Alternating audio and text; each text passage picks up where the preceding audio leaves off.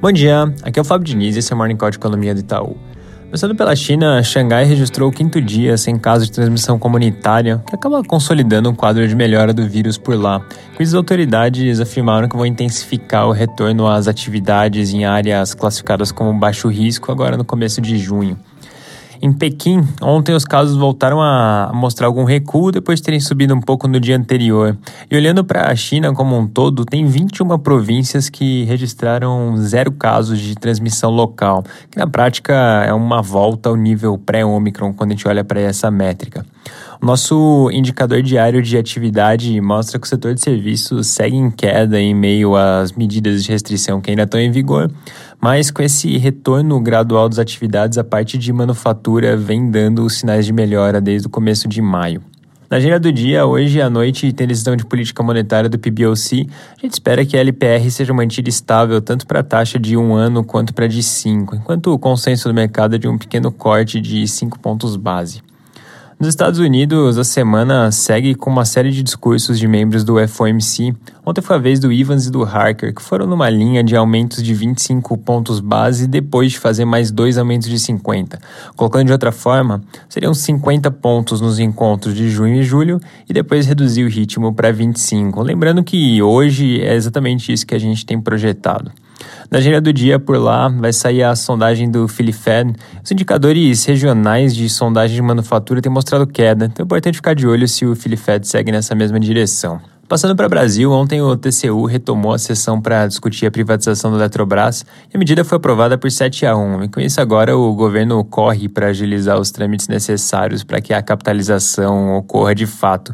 O plano é que isso aconteça até o final de junho. Possível que, em paralelo, ainda surja algum tipo de ruído com questionamentos no judiciário por parte da oposição. Então é importante ficar de olho como essa situação toda se desenrola nos próximos dias.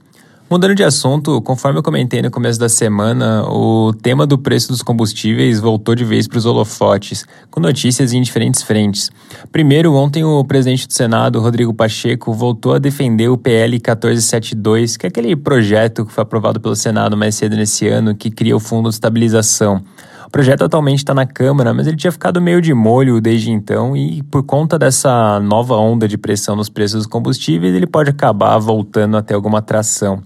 Em uma outra frente, a CNN traz uma notícia em que menciona que o presidente da Câmara, Arthur Lira, vem avaliando priorizar um projeto de lei que amplia o auxílio gás e cria uma espécie de auxílio combustível.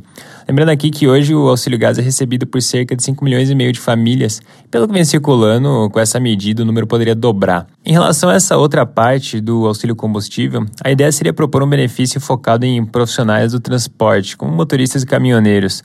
De acordo com a notícia, o valor que vem sendo debatido é de cerca de 600 reais. O tema tem esquentado bastante nos últimos dias, então mais novidades nessa frente devem vir em breve.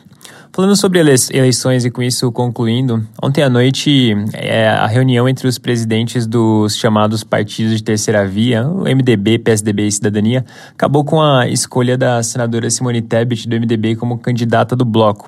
Mas é importante mencionar aqui que, apesar dessa escolha, ela ainda precisa ser oficializada pelo, pelas executivas desses partidos, que na prática são as lideranças. Esse é um processo que pode acabar sendo um tanto quanto ruidoso.